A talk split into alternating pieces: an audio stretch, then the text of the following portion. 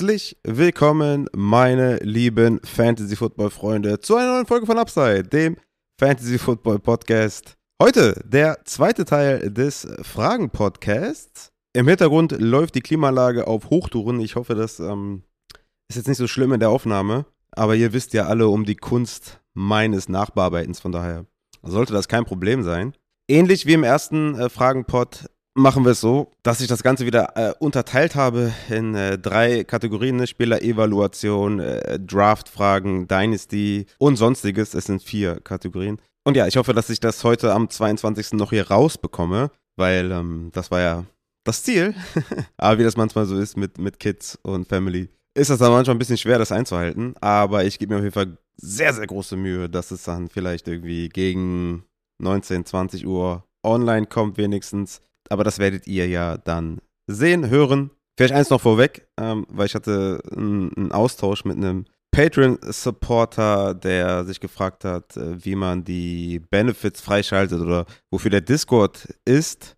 Da ist natürlich ganz wichtig zu erwähnen, das werde ich wahrscheinlich auch zukünftig dann noch dazu erwähnen. Falls ihr uns supporten möchtet auf patreon.com slash upsidefantasy und ihr euch für ein Tier entscheidet, es gibt ja drei im Grunde genommen, die anderen äh, sind eher für die, für die Hardcore-Supporter, die sich die alten Tiers zurückgewünscht haben. Ähm, also wenn ihr im ersten Tier abschließt, dann werden euch alle Benefits im Discord freigeschaltet zu den Community Channels. Ne? Ihr könnt da mit der Community über Trades reden, mit der Community in die Partnerbörse reinsteppen, mit der Community über alles Mögliche eigentlich schreiben. Es ist aber so, dass keine Benefits mit mir äh, freigeschaltet werden. Ne? Also dafür müsstet ihr dann in ein Tier hoch. Das ist dann das zweite Tier. Und da werden euch dann nochmal zusätzlich Channels freigeschalten, die dann ja In-Season Rankings beinhalten, den DM-Service beinhalten, Dynasty Rankings beinhalten, etc. Dafür müsst ihr allerdings erstmal euren äh, Discord-Account mit eurem Patreon-Account verbinden. Dann seht ihr auch erst eure ganzen Benefits im Discord-Channel. Ne? Das ist ganz wichtig. Die anderen Tiers sind dann mit einem Supporter-Shirt oder mit einem Supporter-Hoodie. Äh, das hat quasi keine zusätzlichen Benefits, das ist einfach nur noch ein Goodie dazu. Aber ganz wichtig, ihr müsst euren Discord-Channel mit eurem Patreon-Account verbinden, damit ihr auch alle Benefits genießen könnt. Weil sonst schließt ihr halt da die Tiers ab und habt gar keinen Nutzen davon, außer ich poste auf Patreon halt die Season, äh, die In-Season-Rankings. Ja, dann kriegt ihr das mit. Aber alles andere, ne, mit mir in die DMs sliden oder keine Ahnung, Trade-Angebote bequatschen, Roster-Evaluation oder mit der Community euch in Verbindung setzen und äh, Trades diskutieren und so. Das ist, kriegt ihr alles nicht mit. Ne? Also das ist, das ist halt der Riesen-Benefit von eurem Support auf Patreon. Ne? Also das auf jeden Fall abchecken, verstehen und loslegen. Apropos loslegen, das ist eine Überleitung, unfassbar. Bevor wir mit, mit dem zweiten Teil des Fragen-Podcasts loslegen, nochmal grundsätzlich eine Sache zu der Physical Unable to Perform List, der PUP, weil da sickerten gestern schon und heute vor allem auch so ein paar News durch, ne? Michael Thomas auf PUP, James White auf PUP, ein paar Defensive Key Player auf PUP. Und da, ja, die meisten denken jetzt, oh shit, ne? Also zum einen denken die meisten, okay, sechs Wochen wird er verpassen, was schon mal nicht stimmt, weil es sind nur vier Wochen. Wer die Injury Report Folge von mir gehört hat, der wird es wissen. Ne? Es sind nicht mehr sechs, es sind vier. Aber das ist jetzt auch nicht der Fall, weil diese PUP, die jetzt ist, ne, das ist die Active PUP List. Und da habe ich auch nochmal eine Nachricht gesehen von Inside Injuries. Die bedeutet halt auch nichts. Ne? Also gerne Inside Injuries auch folgen. Das wusste ich zwar, schon vorher, aber ähm, das hat mir nochmal ins Gedächtnis gerufen, dass wahrscheinlich viele nicht wissen. Also die Active POP List bedeutet jetzt erstmal nichts, weil die Spieler können halt davon zurückkehren, jederzeit. Bis das finale Roster gesettet wird, ne? Ab dann ist es so, wenn du dann auf POP landest, wirst du mindestens vier Spiele verpassen, ne? Das ist dann die sogenannte Reserve POP List. Die Active POP List wird jetzt genutzt, um halt irgendwie bis zum Roster Cut so viele ja, Spieler wie möglich irgendwie im Kader zu halten, weiß gar nicht genau wann. Die sind die Roster-Cuts, ich glaube, das sind ja drei Stück, ne? Ich check das mal eben. Der erste Roster-Cut ist der 16. August, das wird dann von 90 zu 85.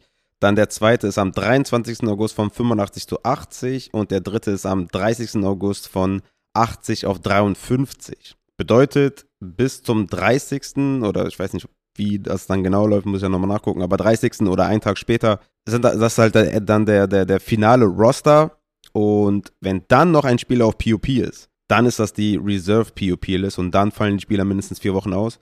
Bis dahin können die jederzeit aktiviert werden. Warum macht die NFL das, dass sie jetzt zum Beispiel Michael Thomas auf POP-List ähm, oder die Saints, warum machen die das? Naja, weil Michael Thomas halt jetzt momentan nicht trainiert. Ne? Er macht nur Individual Sessions und kommt da auf die Beine und die könnten, können halt dafür jetzt äh, jemanden quasi nachnominieren. Ne? Ja, die, die gucken halt, dass sie so viele Spieler wie möglich dann im Training haben. Ne? Und das wird dann, wie gesagt, im August, Mitte bis Ende dann halt sukzessiv reduziert. Von daher chillt auf jeden Fall auf die PUP-List momentan. Die bedeutet gar nichts. Die Spieler können jederzeit aktiviert werden. Wichtig ist der finale Roster-Cut. Sind die Spieler dann auf PUP, sind sie vier Wochen raus. Das nochmal dazu, weil das für Verwirrung sorgt und natürlich hier große Namen wie Michael Thomas oder Davenport, glaube ich auch, soweit ich weiß. Oder war das irgendein anderer D-Liner? Weiß ich gar nicht mehr. Aber ja, so ist das. Und damit kommen wir auch zum zweiten Teil des Fragen-Podcasts. Und die erste Frage ist vom guten Chris, der fragt, warum ist Gabriel Davis so overhyped? Der hat außer ein Spiel gegen Kansas City in seiner Karriere nichts erreicht. Und das war ziemlich lustig, als ich, als ich die Frage gelesen habe, weil das wurde im Discord auch heiß diskutiert. Wobei, so heißt jetzt auch nicht. Es hat halt nur ein User geschrieben, dass, äh, oder es war eine Frage zu Gabriel Davis, irgendeine Trade-Frage und da hatte halt jemand geschrieben, dass der ja quasi nur ein gutes Spiel hatte in seiner Karriere und nur ein Target Share, ein Career Target Share von 10% hat. Und da habe ich halt gesagt, dass das etwas undifferenziert ist. Ne? Also man muss bei Gabriel Davis, kann man nicht die kom komplette Karriere nehmen, weil da stand er halt nicht viel auf dem Platz und hat dementsprechend noch keinen hohen Target Share gesehen. Aber man muss es halt so sehen, dass Gabriel Davis momentan zumindest, solange sie jetzt keinen weiteren Wide Receiver holen, halt die Nummer 2 neben Dix ist, ne? Also Outside halt oder Flanker, ne? Also Slot ist halt Crowder oder McKenzie, je nachdem. Mal gucken, wer da so den Slot besetzt. Ich denke Crowder. Aber wir, es geht jetzt hier um den zweiten Wide Receiver Outside und das ist halt, oder gegenüber von Dix, sagen wir mal so, weil Dix ist ja eigentlich auch viel Flanker. Ähm, das ist halt Gabriel Davis, ne? So, und da muss man halt so sagen, dass zum Beispiel letztes Jahr der zweite Receiver neben Dix war Emmanuel Sanders, der jetzt auch zurückgetreten ist, ne, im, im knackigen Alter von 35 Jahren. Und Emmanuel Sanders hatte ganz gute Spiele zu Beginn der Saison, ne? Also auch ganz gut Targets gesehen, ne? 8 Targets, 6 Targets, 6 Targets, 6 Targets, 5 Targets, 8 Targets, 4, 8, ne? Also das war wirklich äh, ordentlich, ne? Hat auch ganz gute Fernsehpunkte gemacht, ne? 8, 6, 24, 11, 19, 13. Also wirklich solide, ne? Auf der, auf der zweiten Flex oder was konnte man Emmanuel Sanders ganz gut aufstellen. Der hatte auch immer einen sehr hohen Snapshare und das war dann natürlich sehr schlecht für Gabriel Davis, denn er war dann die 3 im Endeffekt und war nicht oft auf dem Platz. Also Outside 3, ne? Nicht Slot 3, sondern Outside. Und war dann dementsprechend nicht oft auf dem Platz, ne? War dann Cole Beasley, Dix und Emmanuel Sanders äh, haben da das Receiving Trio gebildet. Und Gabby Davis kam dann für verschiedene, für verschiedene Sets dann einfach aufs Feld. Und das zeigt sich auch dann im Snapchat ab Woche 14, denn da war Sanders angeschlagen bzw. out. Und da hatte Gabby Davis dann auf einmal einen Snapchat von 84%, 88%, 83%, 88, 70, 82. Und davor halt jedes Mal um die 33, 38, 40, 22. Also ja, die Hälfte, nicht mal. ne? Von dem, was er bekommen hat, als Sanders out war. Warum sage ich das? Weil er jetzt die Nummer 2 neben Dix ist. Ne? Draft überstanden, Free Agency überstanden oder andersrum eigentlich. Aber ihr wisst schon, was ich meine. Er ist die 2. Was ist dann passiert von Woche 14 bis 18? Da hatte er einen Target Share von 20,75, einen Air Yard Share von 31% und einen Whopper von 52,8%. Also, ne? Whopper ist ja Target Share und Air Yard Share. Und das sind halt Zahlen um die Wide Receiver 30 bis ja, 35 habe ich jetzt mal ungefähr genannt, um den Case herum. Also dieser solide, geile Flexer mit Upside. Ne? Ich will nur den Case nochmal einmal zu Ende führen und dann sage ich mal was dazu, wo ich den sehe. Ne? Und nochmal eine Sache ganz wichtig, da sind die Zahlen vom Kansas City-Spiel gar nicht drin. Ne? Also, wo jetzt hier in der Frage vorkam, äh, er hatte ja nur dieses eine Spiel gegen Kansas City, das ist hier gar nicht drin. Ne? Und trotzdem hatte er solide Wide Receiver 3 Zahlen, fast schon High-End, aber mit Wide Receiver 3 Zahlen. Aufgelegt, damit, ja, dementsprechend halt playable, ne? Und ich gebe dir recht, er ist etwas overhyped, auf jeden Fall, ne? Er geht ein bisschen zu früh, ne? Sein Dynasty ADP, und da hat auch dann die User geschrieben, ne, dass er halt von einem Cooks geht, von einem Ayuk geht, von einem Juju geht, von einem äh, Allen Robinson, äh, von einem Claypool und so. Das muss natürlich nicht sein, das ist ein bisschen overhyped auf jeden Fall. Ich habe schon Redrafts gesehen, da ging der vierte, fünfte Runde, was natürlich absurd ist. Das, äh, ja, das ist einfach zu krass. Da geht man schon davon aus, dass es schon ausgebrochen ist, so. Also das ist, ist, ist einfach zu viel. Da gebe ich auf jeden Fall euch recht. Er ist ja auch mein Wide Receiver 40, sowohl in Redraft als auch in Dynasty. Ähm, seine ADP ist momentan bei 32 in Redraft. Das ist eine akzeptable Range, sage ich jetzt mal. Ne? Ich würde ihn da auf jeden Fall nicht nehmen. Wie gesagt, ich habe ihn ja auf 40. Er ist Wide Receiver 32 laut ADP. Aber ich sehe definitiv einen Weg, dass er gut Punkte machen kann. Als erster Flexer in eurem Lineup oder als zweiter Flexer, je nachdem, wie viele ihr habt. Ne? Weil ich schon glaube, dass er einen guten Floor hat von einem Wide Receiver 3, also ungefähr 30, 35 und halt Upside mitbringt zu einem guten Wide Receiver 2. Ne? Und von daher würde ich ihn halt auch so draften und in dieser Range draften von diesen Spielern, die da halt gehen. Ne? Zum Vergleich, mein Wide Receiver 32 ist zum Beispiel Robert Woods, der die Nummer 1 ist in Tennessee.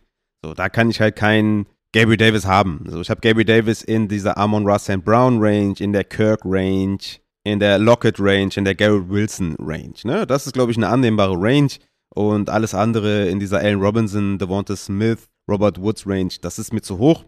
Aber wie gesagt, dennoch äh, sehe ich da auf jeden Fall einen Case für Gabriel Davis, dass er eine gute Saison spielen kann sollte sein ADP weiter steigen und er weiter vorrücken. Wie gesagt, ich habe einige Redrafts gesehen, wo er vierte Runde ging. Das ist absurd.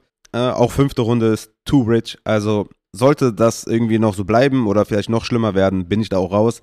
Aber Gary Davis ist momentan so overhyped, weil ihr den dazu macht. Also das, er hat ja, er kann nichts dafür. Ne? Er wird halt momentan so hoch gepickt und da muss man einfach ein bisschen realistischer sein und äh, ja, nicht den Breakout äh, draften, ähm, sondern halt die Range nehmen, sagen wir mal, die momentan realistisch ist. Ne? Und nicht sagen, der wird ein Wide Receiver 2 werden, sondern man muss ihn halt da sehen, wo man wahrscheinlich Emmanuel Sanders gesehen hat. Plus noch ein bisschen mehr Upside, weil Sanders auch schon echt in die Jahre gekommen ist. Aber Sanders war natürlich ein überragender Wide Receiver.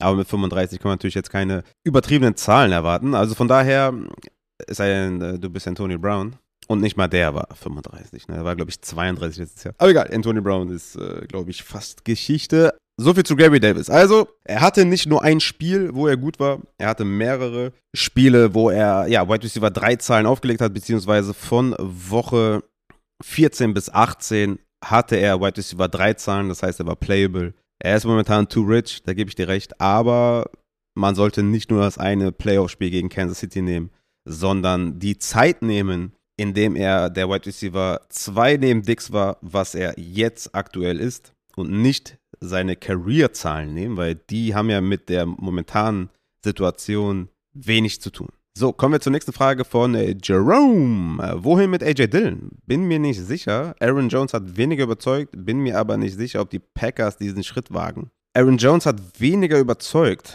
Das ist eine interessante Annahme.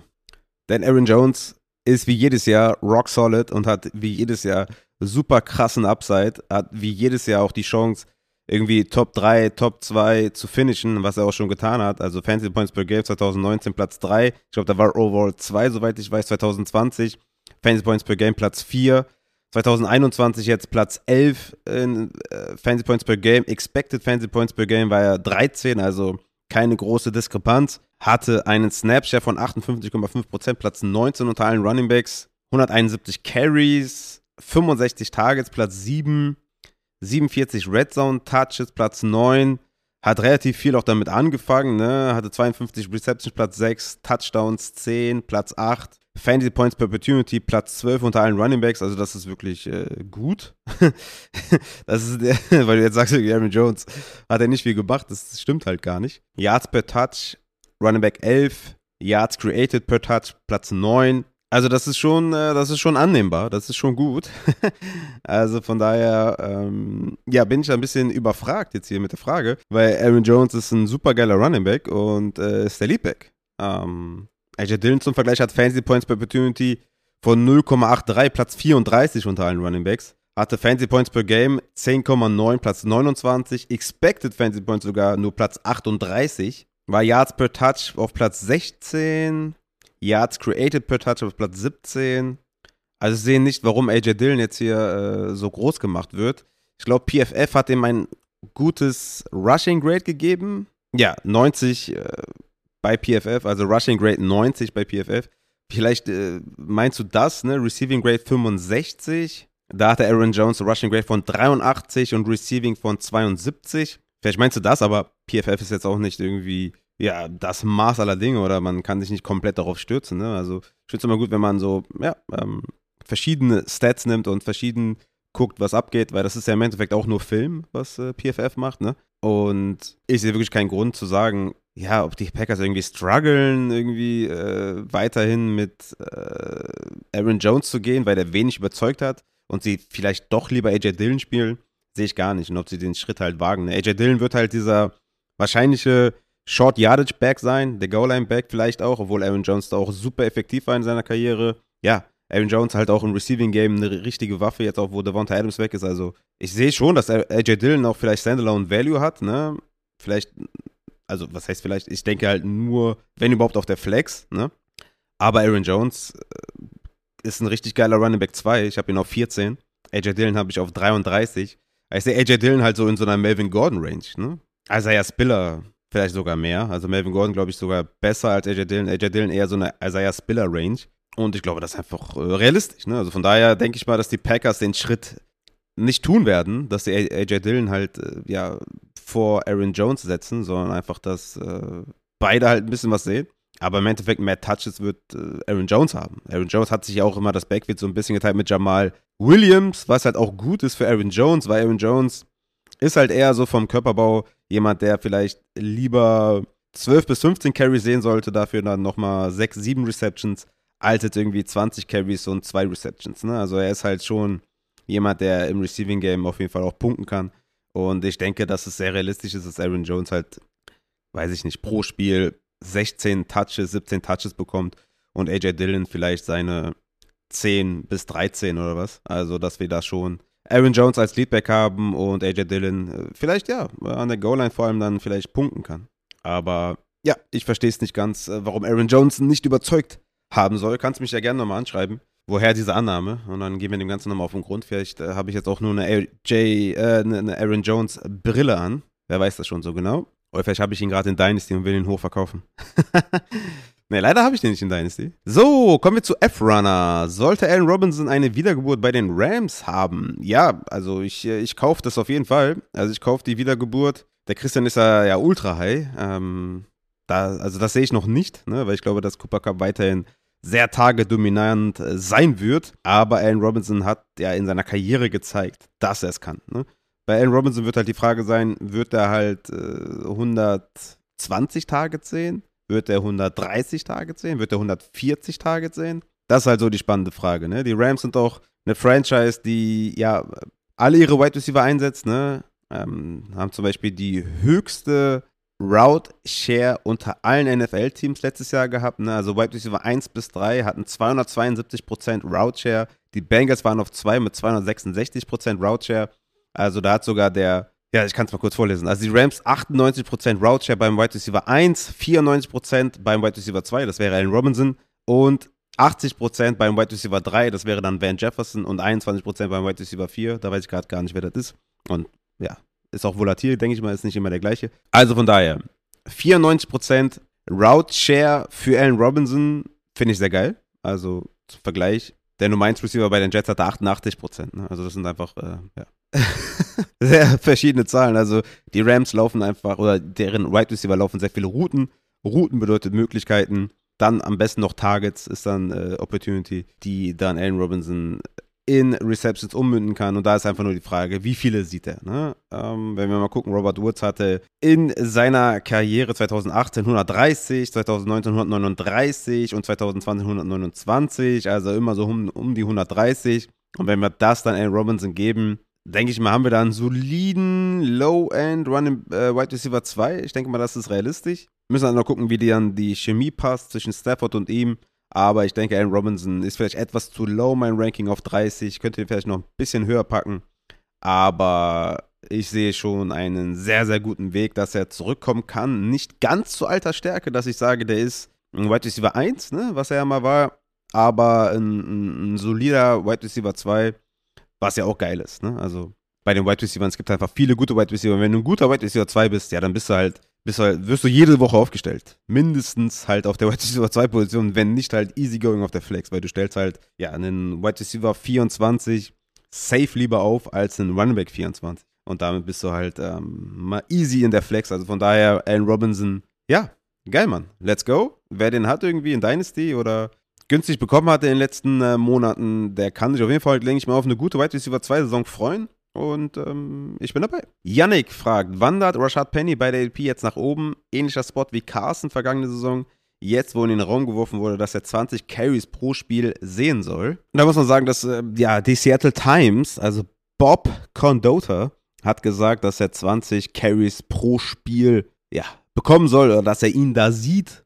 Das finde ich schon etwas bold, muss ich sagen. Es gab auch verschiedene Berichte bei ESPN, dass er, ja, sagen wir mal, also sie haben es so Driver's Seat genannt, also dass er irgendwie da jetzt erstmal die Führung gegenüber Kenneth Walker haben soll, aber dass Kenneth Walker trotzdem auch auf dem Platz stehen soll und dass es, dass er da auf jeden Fall vor allem auch Early Down Work und so sehen soll, ne, Kenneth Walker. Ja, es ist super, ich sag mal so, super schwierig da durchzublicken. Du hast halt zwei Running Backs, äh, die jetzt beide nicht unbedingt im Receiving Game in ihrer Karriere geglänzt haben, sowohl am College als auch bei Penny in der NFL. Deswegen sehe ich da keinen klaren Weg irgendwie, wie die das Back wieder angehen. Deswegen fand ich auch den Kenneth Walker Pick super weird. Warum, also sowieso weird, dass du halt einen Running Back im Rebuild in der zweiten Runde nimmst. Aber vielleicht sind sie auch gar nicht im Rebuild, wer weiß. Aber wir haben halt hier mehrere Probleme, was diese Aussage angeht mit den 20 Carries per Game. Oder warum, äh, um auf deine Frage zurückzukommen, Yannick, ob er in dem gleichen Spot wie Carson gehen soll. Nein, ne? auf jeden Fall nicht, weil das erstens kaufe ich das nicht, dass er 20 Carries pro Spiel sehen soll. Und zweitens bleibt es halt eine übelst shitty Offense ja, mit Drew Lock oder Geno Smith. Die O-Line ist sehr schlecht. Ne, egal auf welche Seite ihr geht, die sind mindestens Bottom 3. Ne? Also die Seattle O-Line ist super schlecht. Ich meine, die haben natürlich einen Pick investiert in den Rookie. Ist auch gut, ne? In die O-Line. War ein guter Pick, aber trotzdem ist die O-Line immer noch schlecht. Also ich sehe da auf jeden Fall mehrere Probleme. Die Offense sollte echt Schwierigkeiten haben, ins Laufen zu kommen. Plus Rashad Penny ist kein Receiver. Ich meine, war Chris Carson jetzt in der, der Form auch nicht, aber die hatten halt Russell Wilson und Carson war halt ein Banger an der Goal-Line und so. Also der hat halt sein Ding richtig geil gemacht, aber da bin ich noch weit weg davon, irgendwie zu sagen, stellt euch mal vor, Chris Carson mit einem fitten Rashad Penny oder mit einem, ja, ich meine, letztes Jahr war halt Rashad Pennys äh, Stretch, äh, letztes Jahr war halt richtig krass, End of Season. Der hätte Chris Carson wahrscheinlich auch nicht so gescheint. Also die werden da das, das Ding teilen im Backfield. Bisschen Walker, bisschen Penny. Ich denke, zum Beginn des Jahres wird es auf jeden Fall Penny sein. Ob es dann 20 Carries pro Spiel sind, bin ich mir unsicher.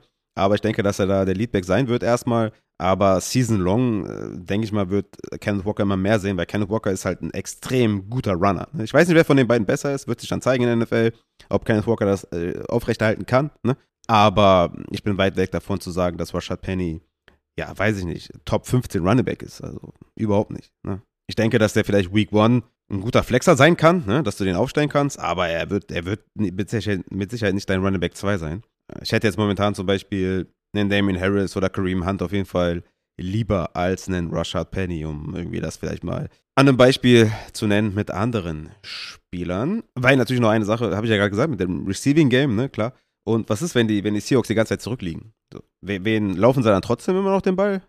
also sie können ja nicht irgendwie Rashad Penny 20 Mal den Ball geben, wenn sie die ganze Zeit zurückliegen. Also von daher, ich hätte jetzt wahrscheinlich irgendwie, wenn die einen Receiving Back hätten, den man jetzt noch nicht kennt, oder wir wissen noch nicht, wer es sein soll, den hätte ich wahrscheinlich nur noch so also als sneaky Deep Flexer. Ne? Aber das werden wir mal sehen. Bei Penny bin ich jetzt, oder bei der Offense bin ich allgemein ja raus. Äh, von daher warten wir das mal ab, was da so, was da so passiert in den nächsten Wochen und äh, zu Beginn der Saison. CK3 fragt, was machen wir mit den Giants Receivern? Wer hat da am ehesten Value? Ja, da wird es natürlich auch wichtig sein, ob Tyler Lockett fit ist. Äh, Tyler Lockett sage ich schon. Ob äh, Sterling Shepard fit ist. Weil das wird natürlich dann, also wenn er nicht fit ist, wird es natürlich Räume öffnen für Kadarius Tony. Golladay ist natürlich gesetzt auf, auf X. Die Offense sollte besser sein, vielleicht, eventuell. Also der Coaching-Staff ist auf jeden Fall schon mal besser, was natürlich nice ist. Ne, ihr wisst es alle, habe ich ja schon tausendmal gesagt. Die O-Line hat sich verbessert. Daniel Jones könnte den nächsten Schritt machen äh, mit Brian Dable als Coach. Ich meine, du kriegst, glaube ich, momentan alle umsonst. Ne? Ich guck mal kurz die ADP. Kenny Golladay, White ist ja 55, 149 overall, also umsonst. Und die anderen sind hier gar nicht drin. Oder geht Tony über Golladay? Ja, Tony geht über Golladay. Okay, krass. Tony 46, 116. Okay, alles klar. Nice. Okay, krass. Ja, also Kadarius Tony ist natürlich sneaky. Wenn Shepard ausfällt, äh, Tony hatte echt eine gute Saison als Rookie, wo er Playing Time gesehen hat, hat er echt viel damit angefangen. Also ja, der hat auf jeden Fall Upside. Bin ich auf jeden Fall hier bei dem ADP. Ja, finde ich cool. Ne? Also 116. Reden wir halt von der zehnten Runde. Und zehnte Runde pff, ist doch voll okay, ne? Ist ein super Upside-Pick auf jeden Fall. Double Digit ist halt auch meistens Upside oder Bust und ist dann auch egal. Die, die kannst ja alle wieder droppen, macht ja nichts. Also von daher, Tony, ja, ey, why not, ne? Könnte halt etwas besser in die Offense passen und etwas besser zu Daniel Jones, ne? Weil wir haben es halt gesehen mit Golladay, also er hatte, ich meine, er hatte auch nicht viel Zeit, irgendwie hinter der schlechten O-Line zu werfen. Die O-Line hat sich verbessert. Vielleicht hat er jetzt ein bisschen mehr Zeit, ein bisschen mehr Vertrauen in Golladay, konnten vielleicht eine bessere Chemie aufbauen. Aber ich traue dem Ganzen noch nicht so ganz. Ne? Golladay hatte halt diese geile Season mit Stafford. Aber Stafford, Daniel Jones und Stafford, das sind halt wirklich Welten. Und Tony passt halt besser dazu, ne? Guter Yard-After Catch-Guy. Also Daniel Jones muss ihn den Ball zuwerfen und dann macht er halt den Rest so. Ich glaube, das ist halt, äh, ja, das ist halt, das findet Daniel Jones, glaube ich, besser. Kadarius Tony hatte auch Target Rate versus Man, war er Platz 5 unter allen Wide Receivers. Target Separation versus Man Platz 12. Also ich glaube, auch da denke ich mal, dass Daniel Jones das schon geiler findet, wenn der, wenn der Receiver offen ist, ne? Und bei Golday ist es halt selten der Fall, dass er da, äh, er ist halt eher der Contested Catch Guy. Aber ja, ich denke, wenn Tony zwischen 60 und 70 Prozent Target Share, äh, Snap Share bekommt und dann halt äh, einen guten Target Share, dann könnte der tatsächlich ein bisschen konstanter sein als ein Golladay, der vielleicht abhängig ist von seinen Red Zone Targets und Touchdowns. Ist schwierig bei den Giants. Sehr viele Wildcards sind da unterwegs. Ist Shepard fit oder nicht? Ja, ich denke, dass sie natürlich auch viel laufen werden über, über Barclay. Ähm, das Schedule ist natürlich auch, stand jetzt sehr, sehr gut, ne? auch für Wide Receiver. Am ehesten Value laut ADP hätte ich dann wahrscheinlich lieber Golladay, weil der halt undrafted geht. Aber Tony und Tony und äh, Golladay, das ist schon, sind schon Upside-Picks, ne? Also finde ich schon nice. Äh, Golladay habe ich halt immer noch meine Bedenken wegen Daniel Jones, aber wenn er da ein bisschen mehr Zeit hat hinter der O-Line, könnte das auch was werden. Also es ist schon sneaky, ne? Beide haben auf jeden Fall maßig Upside und stellt euch vor, die Offense klickt in irgendeiner Art und Weise, dann ja, will man da schon seine Anteile haben. Ne? Also von daher schwierig zu, be zu beurteilen. Ich tue mich ein bisschen schwer tatsächlich. Ich glaube, Tony passt einfach besser in die Offense, passt besser zu Daniel Jones. Aber Golladay geht halt irgendwie undrafted. Deswegen vielleicht ADP-wise Golladay. Sonst wahrscheinlich bin ich eher bei Tony tatsächlich, weil alles darauf schließt, dass Shepard wohl nicht fit sein wird. Lars mit der nächsten Frage. Moin Rafa, ich weiß nicht, ob die Frage schon zu spät kommt, aber hier ist sie. Viele Trade-Gerüchte sind gerade im Umlauf. Welchen Einfluss auf die Fantasy-Performance hätte ein potenzieller, potenzieller Trade von Jimmy G zu den Giants, Seahawks oder Browns für die jeweiligen Teams? Beste Grüße und mach weiter so. Ja, vielen, vielen Dank. Wir, wir, wir keepen going auf jeden Fall. Also, Giants ist, äh, weiß ich nicht, super unrealistisch. Also, äh, also, also, wenn die das machen, dann dann suche ich mir auf jeden Fall ein neues Zuhause. Das, das geht nicht. Das würde ja gar keinen Sinn machen. Also mit Jimmy G, was machst du mit Jimmy G? Ich habe ja zum Beispiel bei der Cover 2-Folge, wo ich war, habe ich gesagt, ey, wenn die Winston zum Beispiel holen würden, dann wären die immediately Playoff-Kandidat. Aber mit Garoppolo, äh, glaube ich, also da ist echt ähm, wenig Upside drin. Brian Dable passt auch gar nicht zu, zu Jimmy G.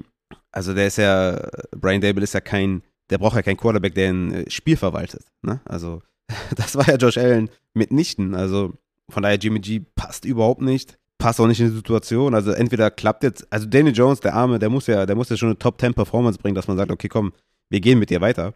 Also der, der weiß ja, dass der quasi das Beste jetzt rausholen muss, damit er noch irgendwo einen Vertrag bekommt oder dass sie noch irgendeinen Franchise signed oder was, weil bei den Giants wird er keine Zukunft mehr haben. Die Giants müssen halt irgendwie gucken, dass sie vielleicht doch eher einen frühen Pick bekommen im Draft. Deswegen macht Giants halt gar keinen Sinn und das, also ich, das, da will ich übelst abkotzen. Seahawks, äh, die haben ja schon gesagt, dass sie irgendwie ähm, kein Interesse haben, ne? dass sie mit Gino und Drew Locke gehen wollen. Sehr interessant auf jeden Fall. Meiner Meinung nach auch der richtige Schritt, aber I don't know, was sie da machen. Browns haben jetzt auch schon ein paar Quarterbacks eingeladen, ne? unter anderem Josh Rosen, also da auch gerne in Superflex nochmal Josh Rosen Dart Throw schmeißen, ne? ruhig mal ins Roster holen, gucken, was passiert mit der potenziellen äh, Suspendierung von Watson und ob sie mit äh, Brissett dann irgendwie unzufrieden sind vielleicht. Ich meine, Jimmy G zu den Browns würde Sinn machen auf jeden Fall, ne? Weil dann könnten sie auf jeden Fall in den ersten Wochen solide ihre Spiele gewinnen. Ähm, da braucht es ja nicht so viel, sag ich jetzt mal. Ne? Du hast halt das übertrieben geile Run-Game, hast noch Mary Cooper, einen guten Receiver, also das, das würde, da würdest, das ist eine gute Defense, da würde schon ein paar Spiele gewinnen, bis Watson halt wiederkommt, je nachdem, wie lange der gesperrt wird. Ähm, das würde schon Sinn machen auf jeden Fall und ja, ich denke mal, wenn Mary Cooper dann mit Jimmy G ist jetzt nicht die beste Situation, aber Mary Cooper bleibt halt Wide Receiver 1. So, darum es einfach. Cooper ist in einer geilen Situation, ist ein guter Receiver, ist jetzt kein, äh, wie bei Madden irgendwie, was, was war der, war der Wide Receiver 8 oder so?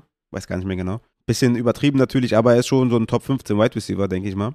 Also von daher, für Cooper ist die Situation einfach gut, äh, viel Opportunity und das ist natürlich wichtig im Fantasy. Aber Jimmy G wäre jetzt auch nicht die schlimmste Lösung. Ne? Also wäre schon okay mit Jimmy G, das würde Sinn machen für die Browns. Aber ich bin mal gespannt, wer Jimmy G holt. Ne? Ähm, Giants, Seahawks sehe ich nicht, Browns könnte sein. Aber Jimmy G ist halt jetzt Fantasy-wise halt äh, kein besonders guter Quarterback. Ich meine, mit Kai Shanahan, der, der macht halt, halt, der macht halt sein Ding, der Kylie, ne? Das ist halt, da müsste man wahrscheinlich Kai Shanahan aufstellen statt Jimmy G im Fantasy, aber Jimmy G ist jetzt nicht so der aufregendste Fantasy-Quarterback, aber denke ich mal ein solider NFL-Quarterback oder vielleicht Low-End-solide, wenn es das überhaupt gibt. Aber ja, ihr wisst schon, was ich meine. Browns würde relativ viel Sinn machen, Giants Seahawks macht halt keinen Sinn und er würde Mary Cooper nicht besser machen, aber auch nicht besonders viel schlechter. Ne? Also, wie gesagt, auch mit Brissett sehe ich Mary Cooper in einer soliden Wide Receiver 2 Range auf jeden Fall aufgrund der Opportunity. So, kommen wir zum nächsten und das ist der Malte. Welche sind deine Do Not Draft Spieler für kommende Saison? Welche sind seine Must-Haves? Und Konstantin sagt auch Top 3 Must-Have Running Backs, Top 3 Must-Have Wide Receiver. Kommen vielleicht mal kurz zu Do Not Draft Spielern weil Must-Have haben ja beide die Frage gestellt. Also Do Not Draft ist natürlich auch immer dann based on ADP, meiner Meinung nach. Weil sonst äh, würde ich halt sagen, draftet alle. Ne? Wenn die halt in der entsprechenden Runde gehen, hat jeder Spieler Value. Ne? Von daher, der offensichtlichste ist wahrscheinlich äh, Javonte Williams. Habe ich ja schon sehr oft genannt. Ne? ADP Running Back 9, da bin ich komplett raus. Also das sehe ich überhaupt nicht. Das finde ich, das finde ich echt schon kriminell. Momentan J.K. Dobbins für mich auch. Do not draft weil ich noch nicht, äh, muss erstmal noch zeigen, ob er wirklich fit ist, ne? Wir sind aber noch früh jetzt in der Phase, warten wir einfach noch mal ein bisschen ab, wie das da um seinen Gesundheitsstand steht. AJ Dillon ist Running Back 26, sage ich auch, do not draft, ist mir zu hoch, also ich sehe den eher so in einer Running Back 3 Range, ne? Dass er schon kind of Standalone Wert hat, aber das ist hier wirklich schon, ne? Der geht in der Damien Harris Range, äh, Brees Hall Range und das ist einfach, das ist schon zu viel meiner Meinung nach. Deswegen sehe ich da AJ Dillon auch als einen Do Not Draft Spieler. Und sonst kommen wir natürlich jetzt auch schon hier bei Running Backs in, äh, ja, in eine Range, wo es eh egal ist, ob du, also, was soll ich jetzt sagen? Also, ein paar Spots vielleicht hier oder da, weniger oder mehr. Aber im Endeffekt kommen wir da in eine Range. Ne? James Robinson brauche ich jetzt nicht nennen, weil ist ist ja, ist, äh, Timeline ist halt PUP, so. Ist klar, dass ich den jetzt nicht draften werde. Ansonsten gucken wir mal bei Wide Receiver, was wir da so haben für Do Not Draft Spieler, die mir so ins Auge fallen. Ja, ich finde Jalen Waddle an 13, Wide Receiver 13 ist schon auch rich, ne? Also hätte ich auf jeden Fall lieber einen Deontay, lieber einen Michael Pittman, lieber einen Terry McLaurin, lieber DJ Moore. Also das finde ich schon relativ hoch. DK Metcalf, Wide Receiver 15, finde ich auch zu hoch. Würde ich auch sagen, do not draft, based on ADP, wie gesagt. Alles andere würde jetzt äh, momentan keinen Sinn machen. Godwin, wissen wir alle, ne? Wide Receiver 21 macht natürlich auch keinen Sinn, weil der höchstwahrscheinlich auf POP starten wird. Auch da natürlich abwarten, ne? Mal der Disclaimer. Amon Russell Brown, Wide Receiver 26, bin ich auch raus, ehrlich gesagt. Da sehe ich den nicht ganz. Man könnte natürlich diskutieren, ob man dann den vielleicht in der, in der, in der Range haben könnte. Aber ist mir ein bisschen zu hoch. Ja, aber das war es dann, glaube ich, auch schon bei, bei Wide Receiver. Bei Tight End spielt das jetzt eine große Rolle. Ihr wisst, der spielt mit Receiver Flex. Also George Kittle habe ich ja schon mal gesagt, bin ich auch raus. Äh, Tight End 4 zwar ist jetzt nicht schlimm, aber overall 40 das ist die vierte Runde. Da sehe ich einfach Wide Receiver, äh, die ich da einfach viel, viel lieber hätte. Also wenn ich mir überlege, ein Michael Pittman, ein Terry McLaurin, DJ Moore, mein Gott, also das hätte ich auf jeden Fall viel, viel lieber als ein George Kittle mit Trey Lance. Ja, nee. Quarterback habe ich noch gar nicht gesagt. Da ist natürlich ne, Josh Allen, Patrick Mahomes, die gehen einfach an 25 und 30. Das ist natürlich zu früh. Das ist die dritte Runde. Das ist absurd. Aber gehen wir mal ein bisschen weiter runter. Ja, sehe ich nicht wirklich, dass ich jemanden da fade. Nee, sehe ich nicht wirklich.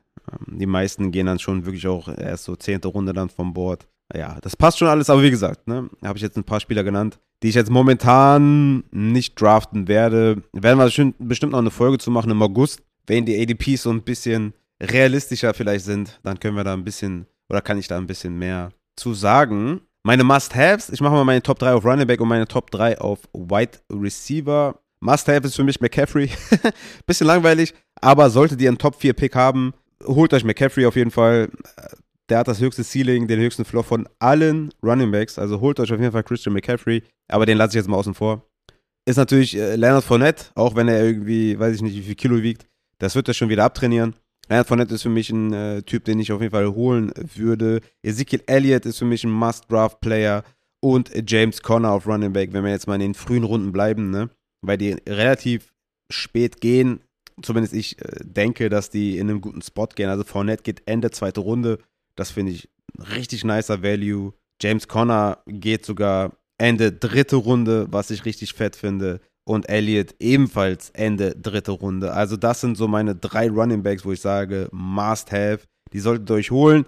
Dann so in den mittleren, späten Runden für mich Damien Harris, der jetzt momentan in der sechsten Runde geht. Das finde ich auch ein sehr geiler Pick, weil James White wahrscheinlich auch auf POP starten wird. Und Chase Edmonds ADP ist sogar noch ein bisschen gesunken. Der ist momentan in der achten Runde an 91. Für mich auch jemand, den ich unbedingt haben möchte, weil ich da massiv Upside sehe.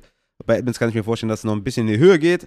Auf Wide Receiver sehe ich natürlich diese Mid-Round Wide Receiver. Das sind für mich alles Must-Have-Players. Ne?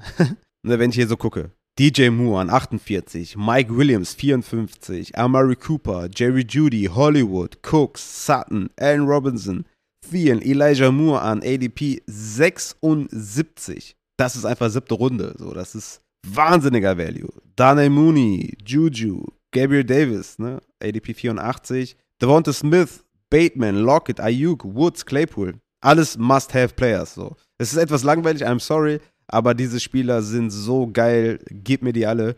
Ich finde dann Drake London, wenn man nach meinem Ranking geht, auch noch, die habe ich auf 22, da erwarte ich einfach viel. Das finde ich richtig geil, geile Situation. Viele Tage sollten da regnen, ne? Cooks ist einfach richtig geil, jedes Jahr. Elijah Moore ist must, must, must have. Wide Receiver based on ADP ist einfach richtig fetter Value. Bateman, Devonta Smith, Allen Robinson. Also es gibt so viele Wide Receiver, die ich gerne hätte. So viele. Es ist einfach, ähm, ja, diese Midrounder, ich sage jetzt einfach mal von Runde 5 bis 8, 9, die sind so, oh, geil, ey. Die sind so geil. Gib mir die alle. Aber wenn ich mich festlegen müsste, würde ich Stand jetzt sagen, Daniel Mooney, Elijah Moore sind richtig, richtig gute Values. Und dann würde ich wahrscheinlich noch momentan Robert Woods draufpacken, der eine gute Rehab, Rehab hat.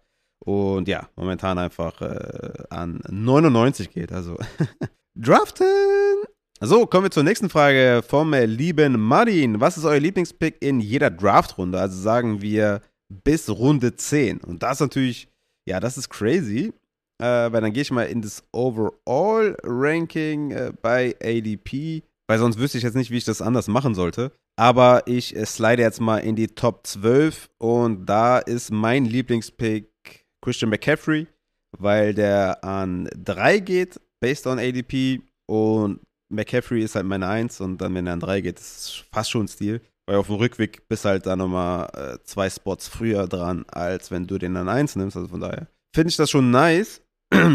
Gehen wir zur nächsten Runde. Da haben wir natürlich echt auch viel Auswahl und da würde ich aber tatsächlich mit Travis Kelsey gehen, weil ähm, der für mich ein First Rounder ist und der geht halt ADP 14. Und äh, ich habe ja vorher schon McCaffrey genommen, also McCaffrey, Kelsey zum Start. Ach, geht ja gar nicht, weil das wäre ja dann irgendwie viel, viel später. Aber ich denke mal, ich kann mir das jetzt hier aussuchen, oder? also nehme ich McCaffrey und Kelsey. Dann die nächste Runde wäre eine Entscheidung, wo ich jetzt, ja, nehme ich jetzt hier einen Running Back mit Ezekiel Elliott oder nehme ich einen Wide Receiver mit Mike Evans oder AJ Brown. Und da ich ja gerade so viele Spieler genannt habe, die auf Wide Receiver so übelst geil sind, würde ich hier wahrscheinlich mit Ezekiel Elliott gehen und hätte dann C-Mac, Kelsey und Elliott. Nächste Runde würde ich dann am liebsten einen Wide Receiver nehmen. Und hier haben wir die Auswahl zwischen DJ Moore, Michael Pittman, Terry McLaurin, Deontay Johnson, Jane Waddle. Und ich würde hier wahrscheinlich momentan entweder DJ Moore, Pittman oder Deontay nehmen. Und bin hier leicht bei Deontay, aber würde mit äh, den anderen beiden, Pittman und Moore, auch sehr gut leben. Also nochmal erste Runde C-Mac, zweite Runde Kelsey, dritte Runde Elliott, vierte Runde Deonte, fünfte Runde gehe ich natürlich auch jetzt mit einem Wide Receiver, weil ich habe ja schon zwei geile Running Backs und hier sind dann Mary Cooper, Hollywood, Mike Williams.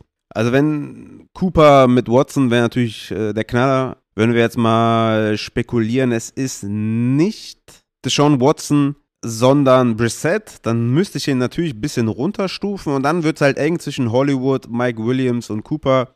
Hollywood in den ersten paar Wochen dann halt äh, ja ohne Hopkins, ne? Mike Williams mit einem guten Weg zu Targets und zu Production, aber ich weiß nicht, wie stabil das dann sein wird, obwohl das sind jetzt alles keine stabilen Spieler dann im Endeffekt, ne? Aber weil ich die ersten Wochen halt schon dominieren will, würde ich dann hier mit Hollywood wahrscheinlich gehen. Aber ja, das werden wir dann sehen, wie dann die ADP schlussendlich dann eventuell aussieht oder wie lange dann Sean Watson gesperrt wird.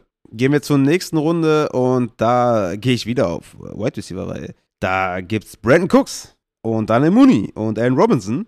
Und da gehe ich momentan mit Brandon Cooks auf jeden Fall in den Ring. In der siebten Runde wartet ein wunderschöner Wide Receiver und das ist Elijah Moore, der meiner Meinung nach den fast schon besten Value aller Wide Receiver hat. Da nehme ich Elijah Moore. Dann achte Runde würde ich wahrscheinlich mit Chase Edmonds gehen. Ist da, finde ich, ein geiler Pick. Äh, Zach Ertz finde ich auch cool. Aber ich habe ja schon Kelsey, deswegen macht es ja eh keinen Sinn. Aber Zach Ertz ist eigentlich ein ganz guter ADP, ADP, vor allem da in den ersten Wochen. Und ich habe ja auch schon quasi Hollywood. Das ist jetzt auch nicht unbedingt das Allerbeste, glaube ich, wenn man die beiden stackt. Aber ja, äh, lange Rede ohne Sinn. Ich gehe mit Chase Edmonds. Geiler Pick. Äh, Bateman natürlich auch interessant hier an der Stelle. Aber ich gehe einfach mal äh, mit Chase Edmonds, um da einfach den dritten Running Back zu haben. Neben den zwei absoluten Banger mit C-Mac und Elliott. Und dann die neunte Runde, wie war die Frage? Bis wie viel? Bis Runde 10, okay. Neunte Runde würde ich dann, ja, Robert Woods nehmen. Das äh, scheint mir eine sehr gute Sache zu sein. Könnte auch Trey Lance überlegen tatsächlich.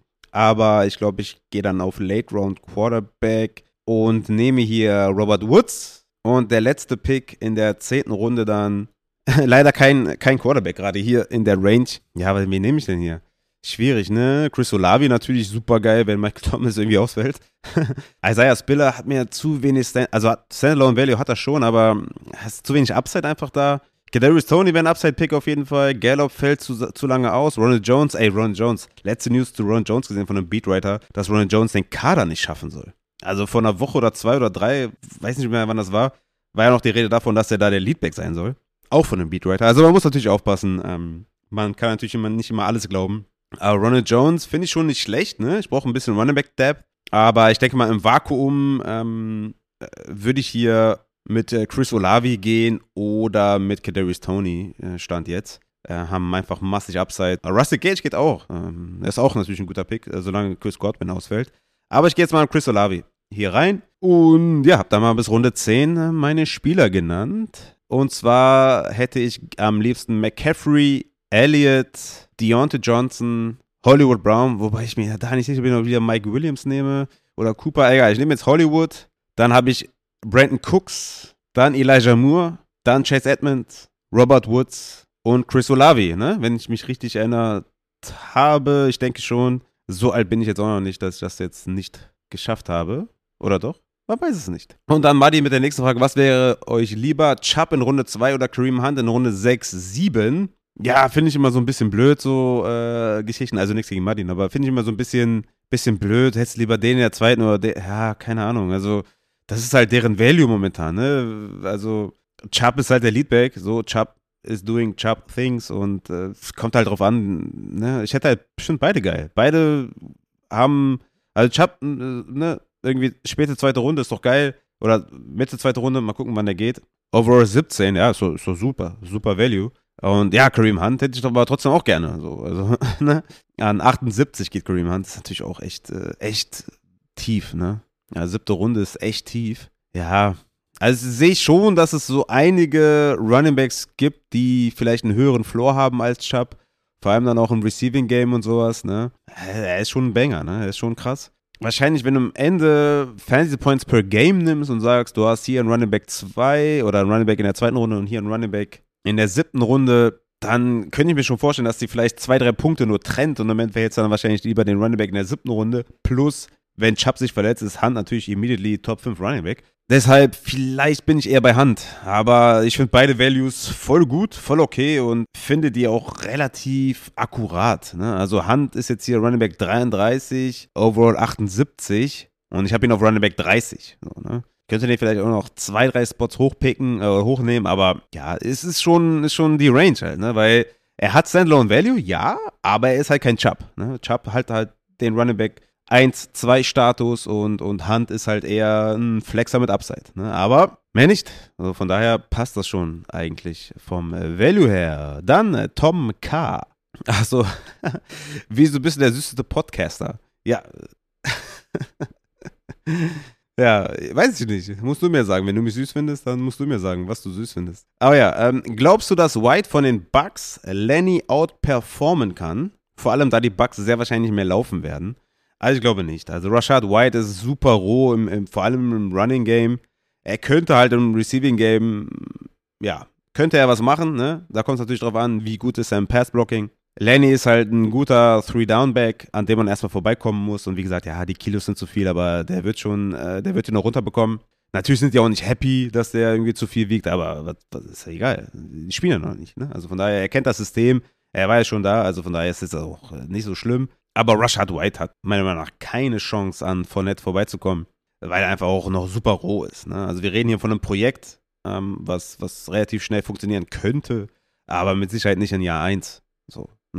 Also viele Rookies haben ja das Problem, dass sie nicht äh, das Feld betreten oder viele Rookie Runningbacks vor allem nicht äh, direkt das Feld betreten. Wir sehen es jedes Jahr, auch Jonathan Taylor war nicht äh, Week One Starter, so, ne? Äh, das als, als Reminder. Also von daher sehe ich da keinen, keinen Weg erstmal für Rashad White dass der da äh, vorbeikommt an Leonard Fournette. Tomek fragt, welchen Green Bay Wide Receiver hättest du in Redraft am liebsten, wenn du einen in den letzten Runden nehmen müsstest? Und ja, ich habe es ja schon mal gesagt, ich bin da wahrscheinlich eher bei Lazard, aber so richtig hätte ich wahrscheinlich keinen gerne.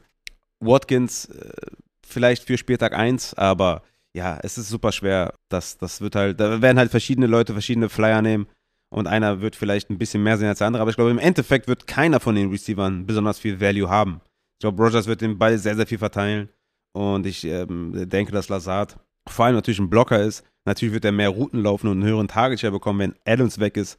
Aber wir müssen einfach abwarten, wie stark sie ihn dann tatsächlich einsetzen. Ne? Es, ja, es ist immer so schwer, Zahlen zu nehmen, wo Devonta Adams dann weg war, ne? weil Aaron Jones hatte dann diesen extrem Target Share. Lazard hatte einen guten Target. Aber es sind ja Spieler dazugekommen, wie ein Watkins zum Beispiel. Ne? Und das alleine reicht ja schon. Wisst ihr, was ich meine? Also, wenn jetzt am Spieltag irgendwie vielleicht nur Lazard da war oder nur Aaron Jones da war, weil Lazard war vielleicht auch noch verletzt und MWS war auch noch verletzt und der war noch verletzt und es gab nur den und ne, man muss es halt einzeln auseinandernehmen und Watkins ist halt da so und der wird auch Routen laufen, der wird auch Targets sehen der, ne, man muss es ja so sehen, dass alle fit sind und dann werden halt alle ihre Targets sehen. Von daher, ich sehe halt auch gar nicht dieses große Upside bei den äh, Green Bay Wide Receivers, weil ich ähm, denke, dass die Targets einfach äh, sehr stark verteilt werden. So, kommen wir zur nächsten Frage von äh, Jack Daniels. Der fragt, äh, Fragen-Podcast. Da habe ich eine Thematik im Kopf und zwar Top Running Back versus Top Wide Receiver in Dynasty. Was hättest du lieber im Rebuild und im Win Now? Hat in meiner Threema-Gruppe für einigen Gesprächsstoff vor einiger Zeit gesorgt. Einige wollen lieber JT in beiden, andere lieber Justin Jefferson oder Chase in beiden. Finde, das ist eine interessante Frage zum generellen Teambuilding. Also, wie baut man am liebsten sein Roster auf? Sowohl im Win Now als auch im Rebuild. Und wir sind jetzt hier in der Dynasty-Rubrik. Ja, im Win Now hättest du halt wahrscheinlich lieber den ähm, Running Back, weil der einfach mehr Punkte macht wenn wir jetzt hier bei, dem, bei, bei den High-Ceiling Running Backs sind, dann, ich meine, die haben natürlich auch, ähm, haben natürlich auch ihren Wert, ähm, wenn man die dann verkauft. Ne? Also jeden Spieler, den du hast, kannst du auch verkaufen im Rebuild. Ne? Also du musst die ja nicht behalten. Also du kannst ja aus jedem Spieler dein Roster besser machen. Ne? Du kannst ja auch Justin Jefferson haben wollen oder JT haben wollen, aber du musst ja nicht behalten. Ne? Du kannst ja beide auch abgeben gegen Value, gegen sehr geilen Gegenwert, gegen Tiefe. Gerade im Rebuild wichtig. Ne? Und ich weiß nicht momentan. Ich denke, für JT musst du mehr bezahlen als für Justin Jefferson. Aber ich kann da auch falsch liegen. Du kannst es auch so machen, dass du JT abgibst und, also du bist ein Rebuild, hast JT und gibst den ab gegen Godwin, Metcalf und einen First. Metcalf hat keine gute Situation gerade. Godwin wird auf POP starten und kriegst noch einen First 23. Geiler Deal, so. Ich weiß nicht, ob das bei Justin Jefferson auch so funktioniert. Also, es kommt immer drauf an. Also, für mich ist es eine Frage eher nicht bei diesen High-Ceiling-Spielern, sondern eher bei denen, die danach kommen. Also, wie sieht das weitere Roster aus? Also, für mich jetzt nicht entscheidend, ob dein erster Spieler oder zweiter Spieler, den du nimmst, ob das jetzt Justin Jefferson oder Jonathan Taylor ist oder Lamp ist oder Chase ist oder McCaffrey ist oder wer auch immer ist, sondern für mich ist eher, wer ist dein dritter Spieler, dein vierter Spieler, dein fünfter Spieler, dein sechster Spieler? Und da würde ich halt sagen, dann lieber der Wide Receiver. Ne? Auf jeden Fall. Im Rebuild lieber der Wide Receiver und im Win Now lieber der Running Back. Also habe ich, glaube ich, auch schon öfter mal gesagt, dass das für mich relativ eindeutig ist. Wie gesagt, ich würde halt weggehen von den, von den Top-Picks, ne? also von den Top 16, 17 Picks oder so, weil die sind eh geil und da ist dann einfach nur die Frage, wo, bei wem kannst du mehr rausholen? Ich glaube, Jonathan Taylor hat einen guten Dreijahresweg. Ich glaube, Justin Jefferson hat einen guten Dreijahresweg ähm, oder Zweijahresweg. Also in die NFL vorauszuschauen über mehrere Jahre ist halt super schwer. Ich würde einfach den nehmen, wo ich glaube, dass ich das meiste rausholen könnte. Und ich würde halt äh, im Rebuild eh gucken, dass ich die dann auch eh verkaufe. Also ich würde die gar nicht behalten, habe ich ja eben schon gesagt. Aber es kommt dann halt in den mittleren, späten Runden dann für mich drauf an, dass ich dann lieber halt, keine Ahnung, einen Claypool hätte als einen Miles Sanders. Ne? Einfach um das mal so, ja, an den beiden Spielern hier äh, festzumachen an einem simplen Beispiel.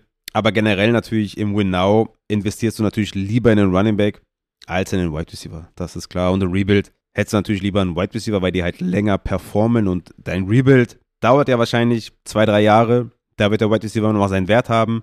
Und bei einem, ja, bei einem Running Back außerhalb der Top 12, 13, 14 ist halt dann die Frage, hat er dann immer noch Value? So, und deswegen hättest du halt lieber den Wide Receiver, weil du halt dann, wenn du dann in zwei, drei Jahren angreifen willst, der immer noch sein Value hat und immer noch gute Zahlen macht. Und der Running Back ist vielleicht gar nicht mehr da. So, deswegen nimmst du halt im Rebuild lieber den Wide Receiver und im Win Now im Zweifel lieber den Running Back, aber da kommt es natürlich drauf an, wie, wie, stell, wie bist du aufgestellt? Ne? Was hast du für Spieler? Also klar, wenn ich jetzt irgendwie einen Startup-Draft habe, gibt es für mich eh keinen nachvollziehbaren Grund, da nicht direkt anzugreifen.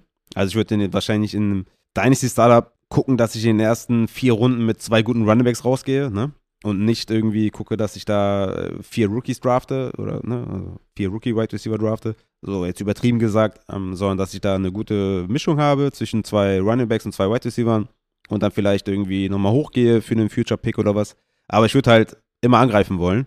Aber wenn ich im Rebuild bin, vielleicht nach Jahr 1, Jahr 2 oder so, hätte ich halt lieber bessere, gute, junge Wide Receiver als, äh, als ein Running Back. Das ist auf jeden Fall, ist auf jeden Fall klar und es gibt auf jeden Fall nachvollziehbare Gründe zu sagen, keine Ahnung, ich bin gerade im, im, im, im, Rebuild und ich, ich, ich halte gerade Jonathan Taylor. Würde ich Jonathan Taylor im Rebuild traden gegen Justin Jefferson? Wahrscheinlich ja. Kommt drauf an, natürlich, wie hart der Rebuild ist. Aber ich hätte wahrscheinlich in, in, in vier Jahren, in drei Jahren, wahrscheinlich lieber Justin Jefferson als Jonathan Taylor. Deswegen, um, äh, um deine eigentliche Frage zu beantworten, hätte ich wahrscheinlich lieber Justin Jefferson es sei denn, ich kriege für Jonathan Taylor mehr, wenn ich ihn verkaufe. Aber das ist natürlich dann die Frage, wie, äh, wie sieht der Markt gerade aus? Ne? Ich glaube, für JT sieht der Markt vielleicht etwas besser aus als für Jonathan Taylor, äh, für, für Justin Jefferson. Bayern einer, Dynasty Trade, Etienne gegen Hall oder anders, wie würdest du Etienne als quasi Rookie über oder unter Hall Walker ranken? Ja, simple as it can get. Ich habe Travis Etienne als Running Back 17 in der Dynasty, Kenneth Walker auf der 15 und Brees Hall auf der 8. Also von daher ganz klar Brees Hall. Und dann bei Walker und Etienne wird es halt eng. Kommt drauf an, in welchem Modus ich bin. Ich glaube, Walker braucht mindestens ein Jahr, um Clear Cut Leadback zu sein. Und bei Etienne, glaube ich, hat er, hat er jetzt eine richtig große Chance, eine richtig fette Saison zu spielen. Aber auch Etienne würde ich jetzt nicht hoch draften in den Dynasty, weil einfach eine reelle Gefahr da ist, dass es halt nicht ist. Aber Etienne Walker ist knapp, aber Hall ist eindeutig, dass ich da lieber Breeze Hall hätte. Und jetzt kommen wir zur letzten äh, Kategorie und zu der Kategorie, auf die wahrscheinlich viele warten, weil es wird auf jeden Fall heiß. Es wird sehr heiß. Aber fangen wir mal locker an. Locker flockig mit der ersten Frage. Mark, wie kann man euch noch supporten, abgesehen von Patreon? Gibt natürlich immer viele Wege, Podcasts äh, zu supporten wir bei Upside haben natürlich die, die, die Patreon-Tiers, äh, wo man uns supporten kann. Wir haben natürlich auch einen PayPal-Link, wo man auch mal ähm, ja, was supporten kann. Einfach nur äh, zur Verfügung gestellt, weil es halt irgendwie viele, ähm, oder weil wir es damals eingeführt hatten für die freiwillige, äh, ja, für den freiwilligen Support, sage ich jetzt mal. Ja, den Link gibt es aber immer noch. Den äh, kann man natürlich übrigens auch für den Upside-Merch äh, benutzen. Über Merch kann man uns natürlich auch supporten. Ne? Also wenn ihr unsere unseren Stuff kauft, dann haben wir natürlich auch was davon. Ist ja klar. Also von daher, ne, Patreon, PayPal, ähm, Merch kaufen, der natürlich auch übelst geil ist. Also ihr kauft da keinen Schrott. Ihr könnt bei Twitch einen Amazon Prime Sub dalassen oder so einen Sub dalassen. Ihr könnt auch einfach, und das kostet nicht mehr Geld, ihr könnt einfach unsere Folgen liken, unsere Folgen retweeten, unsere Folgen verbreiten, Freunden erzählen, uns irgendwo anpreisen, ne? Mundpropaganda betreiben im Internet oder auch privat. Man kann auch Reviews machen ne, auf iTunes, auf Spotify, keine Ahnung wo sonst noch. Also es gibt schon sehr, sehr viele Wege, wie man einen Podcast supporten kann. Und da muss dann jeder für sich selber entscheiden, was der einfachste Weg ist. Ja, aber wenn man jetzt zum Beispiel viel auf Twitter aktiv ist oder so oder auf Instagram, ja, dann liked einfach, ne? So, ich, also bei Instagram mache ich keine Posts, ich mache da nur Stories. Aber ähm, auch da ne, gibt es immer wieder Leute, die das irgendwie, ähm, die mir dann eine Reaktion schicken auf den Pod. Und das finde ich auch immer geil, freut mich immer total. Also von daher, das kann man auch machen. Ist jetzt kein direkter Support oder so, aber einfach eine, eine Anerkennungssache, würde ich jetzt mal sagen. Aber gerade auf Twitter, ne, liken, retweeten ist natürlich immer geil. Ne? Also von daher, da freue ich mich auch immer über jeden, jedes Like, jeden Retweet. Von daher, das kann man auf jeden Fall machen und, und Reviews schreiben, äh, fünf Sterne da lassen. Kann man natürlich auch überall. Ähm, von daher, ja, das sind so, glaube ich, die Wege, wie man uns supporten kann. Patreon, PayPal, Merch, liken, Reviews, sozialen Netzwerken, folgen, Adreifel Upside, Ad, Upside Fantasy und dann ist das schon äh, sehr, sehr geiler Support auf jeden Fall. Appreciate an jeden Einzelnen, egal auf welchem Weg. Vielen, vielen Dank. Ach stimmt, und äh, man kann natürlich im Discord auch aktiv sein. Ne? Also die geile Community, die wir haben, aufrechterhalten, indem man da interagieren kann mit verschiedenen Leuten und ja, dass man da einfach äh, sich wohlfühlt im Discord, dass man da cool ist, einfach auch ähm, schönen Umgang hat, äh, Leuten hilft, nicht nur immer nur eigene Fragen stellen und sagen, ey, wen seht ihr da und da? Oder wer hat mehr Value, der oder der, dann wird die Frage beantwortet und man sieht euch nie wieder, sondern einfach auch, wenn jemand anderes vielleicht eine Frage stellt und ihr sagt, ey, ich bin vielleicht jetzt nicht der allergrößte Experte, aber ich denke, das ist so und so, ne? Also da kann man auf jeden Fall jedem, jeder kann jedem helfen, denke ich mal, mit seiner Meinung. Und ja, da auch immer aktiv sein und, und Leuten helfen, ist einfach eine sehr, sehr geile Sache. Dann kommen wir zu zwei Taxifragen und äh, auf die haben auf jeden Fall sehr viele gewartet, aber die erste ist etwas, äh, etwas kleiner. Ähm, aber gut, Martin Two Peters. Wie viele Taxifahrgäste konntest du schon von Fantasy Football überzeugen? Das weiß ich natürlich jetzt im Nachhinein nicht, wirklich. Ne? Also es hat mich noch keiner, ich hatte im Taxi noch keine Gespräche, wo ich dann im Nachhinein, wenn mir dann jemand geschrieben hat, ja ey, geil und so, ähm, höre ich, supporte ich, geil, feiere ich oder so. Ich hatte natürlich viele Gespräche, weil ich natürlich auch relativ jung bin, ne? als Taxifahrer. Wann habe ich angefangen? Mit, ich glaube mit 22 oder was? Ein Podcast gibt es schon drei Jahre, also und ich sehe jetzt auch nicht so alt aus, ähm, außer ich habe ja den Mustag, dann, dann ein bisschen älter. Aber ich bin halt relativ jung noch, glaube ich, vom Aussehen her. Und da fragen natürlich immer Leute, ja, was machen sie denn noch so? Ne? Weil natürlich äh, gesellschaftlich Taxifahren jetzt nicht so anerkannt ist. Und natürlich dann Leute sich denken, ey, warum macht er so einen Absturzjob? Äh, warum macht er nichts Vernünftiges? In deren Augen natürlich, in dieser Gesellschaftsnorm, Form, Bildung, ne, die natürlich richtiger Schrott ist. Aber okay. Ähm, deswegen ne, sagen ja, was, machen, was machen sie denn noch so? Und dann sage ich natürlich, ja, keine Ahnung, Podcasting oder Tierschutz und sowas. Obwohl ich damit ja kein Geld verdiene, aber einfach äh, ähm, Smalltalk, dies, das. Und ja, da fällt natürlich dann das eine oder andere Mal auch der Podcast. Und hier und da habe ich auch schon Leuten dann den Link gezeigt zu Spotify oder sowas. Ähm, ich weiß aber dann im Nachhinein nicht, ob, ob die sich das angehört haben oder ob die das irgendwie verfolgt haben. Ich weiß von ein, zwei Leuten, die ich, ähm, mit denen ich dann so mehr im Austausch dann war, ne? Die ich dann auch öfter gefahren bin und sowas. Ähm, oder mit denen ich auch auf WhatsApp schreibe oder was weiß ich wo. Da weiß ich, dass die das auch schon mal gehört haben. So. Deswegen, ja, ob ich die davon überzeugen konnte, konnte dann im Endeffekt dann, dann dauerhaft dabei zu bleiben, das, das weiß ich dann nicht so genau. Aber ich denke mal, das mal in den Raum geworfen oder NFL auch mal propagiert und sowas. Ich denke, das habe ich schon getan, aber äh, wie viele dann auf Fantasy Football hängen geblieben sind, das, äh, das weiß ich dann im Endeffekt äh, nicht so ganz. Vielleicht eine Handvoll. Man weiß es nicht. Kommen wir zur letzten Frage von Jack Daniels. Und Jack Daniels ist natürlich, äh, ja, wie Pitbull drangeblieben und dachte sich, ich, egal was kommt, Fragen-Podcast aufruf. Zum Beispiel heute habe ich getweetet, Friendly Reminder spielt Superflex. Dann ähm, war es Jack Daniels Aufgabe zu kommentieren, wann kommt die Taxi-Story-Folge. Und Jack Daniels hat sich natürlich jetzt hier nicht nehmen lassen, an der Stelle jetzt hier zu sagen, hau mal ein paar Taxi-Stories raus. Gelegenheit ist doch gut. ja, Jackie, dann würde ich sagen, weil ich natürlich hier ab einem bestimmten Zeitpunkt natürlich gesagt habe, ich kann keine Fragen mehr beantworten, weil so viele kamen, Aber die war natürlich noch im Zeitraum drin und Jackie zählt auf mich und ich kann Jackie nicht enttäuschen. Deswegen kommt jetzt hier die äh, Taxi-Story und ja, ich habe bis jetzt äh, noch nicht ganz entschieden, welche ich auspacke. Ich glaube, ich habe schon mal eine erzählt, oder? In, einem, in, einem, in einer Hour-Folge, bin mir nicht ganz sicher. Aber ich erzähle jetzt einfach mal eine, die ja lustig ist, glaube ich. Relativ. Weiß nicht. Aber äh, ja, dafür gehen wir in das Jahr 2014 zurück. Wer sich erinnern kann, da war die WM in Brasilien.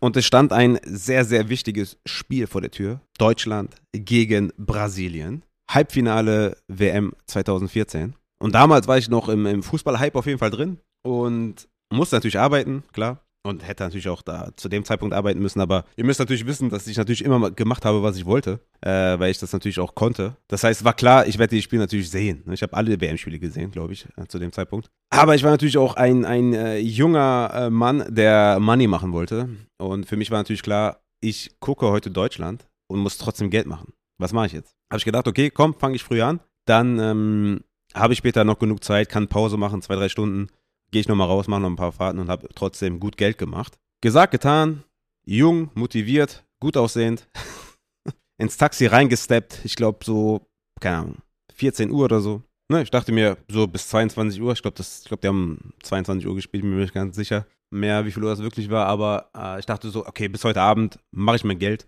und dann äh, gucke ich Fußball. So, weil das war auch das einzige Spiel am Abend, ne? Weil das erste Halbfinale. Und ja, ich bin so am, ne, mach halt mein Ding so, mach meine Fahrten, rasiere auf jeden Fall, fühle mich gut, hab Money in the Bank, ne? Ich bin entspannt, hab schon mein Geld gemacht und denke mir, boah, geil. Ich kann jetzt schon eigentlich auch quasi nach Hause, gleich Deutschland, kann noch ein bisschen was essen oder keine Ahnung, was ich da irgendwie am Tag gemacht habe. Oder wollte ich sogar Feierabend machen und wollte irgendwie noch Public Viewing machen oder was? Äh, Tor 3 oder so war, glaube ich, äh, Public Viewing. Weiß ich nicht mehr genau. Auf jeden Fall kommt um 18 Uhr, halb sechs, kriege ich einen Anruf von einem äh, Kollegen. Der sagt zu mir, ey, hör mal zu, ich habe hier einen Fahrgast, der muss nach Namur, das ist in Belgien. So, da brauchst du zwei Stunden, wenn du schnell bist, anderthalb und äh, dauert nicht lange. Habe ich gesagt, habe ich erstmal gesagt, äh, Moment mal, wie, der muss nach Belgien? Was, was macht der denn da? ich meine, es ist natürlich immer ein bisschen merkwürdig, wenn Leute halt mit dem Taxi ins Ausland wollen, äh, nach Belgien, Holland oder was weiß ich wohin äh, und da halt irgendwie ein paar Packs abholen und dann wieder zurück wollen. Ne? Das ist äh, ein bisschen komisch. So, ne? Ich meine, als Taxifahrer kann nichts passieren, weil wenn du von nichts weißt, ist, ist ne, da gab es schon mehrere Gerichtsverhandlungen und wenn dir wirklich nichts nach, nachgewiesen werden kann, dann bist du darauf frei raus. Ne? Naja, jedenfalls meine ich so zu dem, was will der denn da machen? Er meinte, ja, da muss noch was unterschreiben, deswegen Bauunternehmer, dies, das und Fax ist kaputt, keine Ahnung. Ne? Ich glaube, 2014 konnte man auch schon PDF-Reader und sowas machen, aber ist auch völlig egal. Auf jeden Fall meine ich so, ey, okay, ey, Deutschland spielt gleich in vier Stunden. Aber gut, wenn ich in drei Stunden das Ding hin und zurück äh, fertig habe, ist auch okay. Ne? Und natürlich, wie erwähnt vorhin, ich war jung und brauchte das Geld. Dachte mir natürlich, okay, wenn ich jetzt hier noch eine fette Fahrt habe von, äh, was weiß ich, 800, 900 Euro, dann äh, sage ich jetzt nicht nein. Ne? Okay, alles klar, meine ich, okay, gib her, ich mache den Schenken fertig. So, dann bin ich zu dem hingefahren und ohne Scheiß, ne?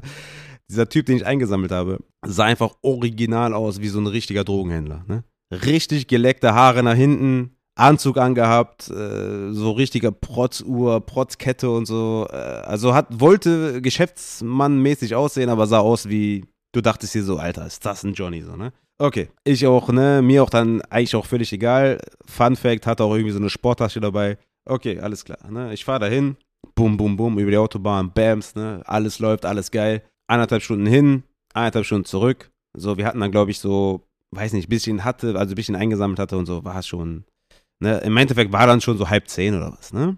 So, dann sind wir in Düsseldorf wieder. Ich denke mir, geil, Mann, ne? Ich bin schon, ich bin ready fürs Spiel, so, ich kann gleich nach Hause, hab hier, was weiß ich, 1200 Euro auf dem Tacho. Nice auf jeden Fall. Und dann sagt er zu mir, ey, habt ihr hier auch so Saunaclubs und so, ne? Und ihr müsst wissen, bei Saunaclubs gibt es halt Geld für Taxifahrer, ne? Ich so, ja, äh, ja. aber ich hatte natürlich im Kopf, scheiße, man, ich will das Spiel sehen, aber vergesst nicht, ich bin jung und brauche das Geld. Und ich überlegt, überlegt, ich so, boah, wenn ich jetzt noch irgendwo hinfahre, boah, wird eng, ne? Dann Deutsche Vita ist bei mir um die Ecke, Magnum ist auch nicht weit weg von mir. Ja, komm, das schaffe ich auch noch, ne? Ist ja klar, weiß ich wo. Wir fahren so zum Magnum erstmal, weil es ein bisschen weiter weg und man kriegt ein bisschen mehr Geld. Wir fahren zum Magnum, der so, weißt du was, warte hier kurz 10 Minuten oder 15 Minuten, ich, ich brauche nicht lange, ne? Naja, äh, was auch immer das bedeuten soll. Vielleicht hat er auch nur irgendwas gemacht, ich weiß es nicht. Vielleicht hat er irgendwelche Geschäfte gemacht, keine Ahnung. Weil, äh, skurriler Typ so. Okay, ich so, okay, wir haben jetzt, ne, also bis Magnum dauert nicht lange, 15 Minuten, ich wohne eh nicht weit. Ich so, komm, scheiß drauf. Dann fahre ich dann halt wieder zurück und dann, ja, verpasse ich vielleicht zwei, drei Minuten, aber ist auch egal. Weil, Money talks. So, okay. Ich warte wieder auf den, der sagt zu mir, hör mal zu, ich will noch mal ins Deutsche Vita. Ich so, Bro, Alter, so reicht, ne? Ich muss Deutschland gucken. Ja, komm, fahr mich doch äh, noch mal ins Deutsche Vita ich bleib da auch nicht lange. Ich ja, ist mir egal, ob du lange bleibst, ich will Deutschland gucken. Ne, mit dem so geredet, auch vorher schon geredet wegen Magnum und Deutschland spielt gleich und Scheiße und es dauert zu lange, ne, und dann noch auf dich warten und so, ne. Aber der war cool natürlich, ich habe mit dem natürlich auch cool geredet, ist ja keine Frage. Ich habe jetzt nicht rumgestänkert oder so. Und dann meinte ich, okay, komm, fahren wir nochmal Deutsche Vita. Der so, ja, wir müssen aber noch ein paar Freunde abholen. Und ich so, weil du kriegst natürlich pro Person Geld, ne, von dem Saunaclub. Ich so, okay. okay, alles klar. Wo sind denn deine Freunde? Ja, ne, und die Uhr läuft natürlich weiter. Ne, die Taxameter läuft weiter. Der so, ja, wir müssen, ne, war auch nicht weit von, äh, von, von Deutsche Vita. Ähm, Straße sage ich jetzt mal nicht. So, sind wir da hingefahren, haben noch, haben noch drei Jungs geholt. So, da war ich halt, ne, waren mit, also vier Fahrgäste und ich, ne. Ähm, das war zu dem Zeitpunkt, ich glaube, man hat da 25 Euro bekommen pro Fahrgast, also Huni, ne? So, ich so, okay, geil. So. Ding ist, wir hatten, keine Ahnung, kurz vor 10 so. Ne? Und ich war schon natürlich auf der einen Seite Money gemacht, auf der anderen Seite Mann. So, weißt du, ich bin jetzt auch nicht der Typ, der jetzt äh, pünktlich zum Spiel dann guckt, sondern ich will halt auch mich kurz vorbereiten, ne? entspannt Hände waschen, auf Toilette gehen und so, ne? Ein bisschen relaxed auf mich hinsetzen. Aber gut. Es war dann, wie es war und auf der Fahrt dahin so, ne, äh, natürlich mit den Leuten gequatscht und so. Und dann, ähm, ja, war schon wirklich fast 10 Uhr, ne? Und ich so, boah, Mann, das Spiel fängt gleich an. Und dann meinte er so zu mir, jetzt kommen wir eigentlich zu, zum Ende äh, der Story meint er, weißt du was? Wenn du Bock hast, komm mit. Ich so, nee, Mann, und so. Ich hab, ne, zu dem Zeitpunkt hatte ich, hatte ich eine Freundin und so. Und dann meinte ich, nee, Mann, also ich kann jetzt hier nicht in den Saunaclub gehen. Reicht schon, wenn ich da reingehe, mein Geld hole, mein Geld hole und da kommen irgendwie in der Zeit zehn nackte Frauen an mir vorbei. So, das ist schon, äh, das ist schon äh, betrügen genug, so, ne? Und dann äh, meint er, nee, komm mit rein und so, kannst das Spiel da gucken. Die haben da 20 Fernseher, komm einfach mit. Ja, lange Rede ohne Sinn, gesagt, getan. Was habe ich gemacht? Ich bin mitgegangen, einfach in den Saunaclub, hab mir das Spiel angeguckt, Getränke waren frei, hab mir das 7 zu 1 einfach in einem Saunaclub angeguckt. also ich meine, wenn das keine geile Story ist, dann habe ich auch keine weiteren mehr zu erzählen. Wenn ihr glaubt, es war eine erzählenswerte Story ähm, und ich sollte vielleicht mal einen Taxi-Story-Podcast aufnehmen, dann lasst es mich wissen. Aber das war schon, äh, war schon sehr, sehr geil. Also war auf jeden Fall eine sehr, sehr geile Atmosphäre. Ich muss auch sagen, das war einfach auch sehr angenehm da zu sitzen, war klimatisiert. Es war doch super heiß an dem Tag, ne? Es war klimatisiert, ich hatte Essen, die hatten ein richtig geiles Buffet, ich hatte Getränke umsonst. Die Leute sind ausgeflippt bei den, bei den, beim Spiel, also, ne, ähm, die anderen Gäste da von, von, von dem Saunaclub, die Mädels, die hat's nicht gejuckt, so, ne? Aber so, wir hatten da einfach eine geile Zeit mit den Jungs, also die vier anderen und ich haben uns einfach das Spiel reingezogen. Die Uhr lief einfach auch die ganze Zeit durch, ne? Also ich habe keinen Feierabend gemacht oder so, ne? Also ich habe einfach das Spiel, ich habe beim Deutschlandspiel, es war besser als VIP-Eintritt oder so, weil ich habe während dem Deutschlandspiel einfach Geld verdient und äh, konnte oder habe vorher noch Geld verdient, 100 Euro auf die Hand äh, wegen, wegen Eintritt und so. Dann habe ich noch Geld verdient, während das Spiel lief, vom Taxameter her. Und dann habe ich noch Geld verdient und hat die Jungs dann nochmal äh, nach Hause gefahren. Plus die ganze Fahrt mit dem Typen mit Wartezeit, mit dann nach Hause fahren und so. War irgendwie bei, keine Ahnung, 1500 Euro oder so. Aber das war auf jeden Fall, ähm, das war richtig krass. Das war richtig fett hat richtig viel Bock gemacht und äh, das war meine, meine, ja, mein Deutschland-Brasilien 2014 WM-Erlebnis. Und damit sind wir dann auch am Ende. Ähm, ja, keine Ahnung, wie euch das jetzt hier gefallen hat. Wir haben natürlich sehr viel Fantasy-Talk, ne? Ich glaube, das war echt jetzt auch hier eine lange Folge. Natürlich, weil die Story jetzt hier auch relativ lang war. Aber lasst mich wissen, wenn ihr es gefeiert habt. Wir sind am Dienstag zurück bei Upside. Dann weiß gar nicht, was wir machen. Gibt es auf jeden Fall eine geile Folge. So viel steht fest. Und ich würde sagen, wenn ihr uns supporten wollt, dann checkt patreon.com fantasy, kauft unser Merch, seid cool, seid aktiv, seid fresh und wir hören uns dann wieder. Und ich bin raus. Haut rein.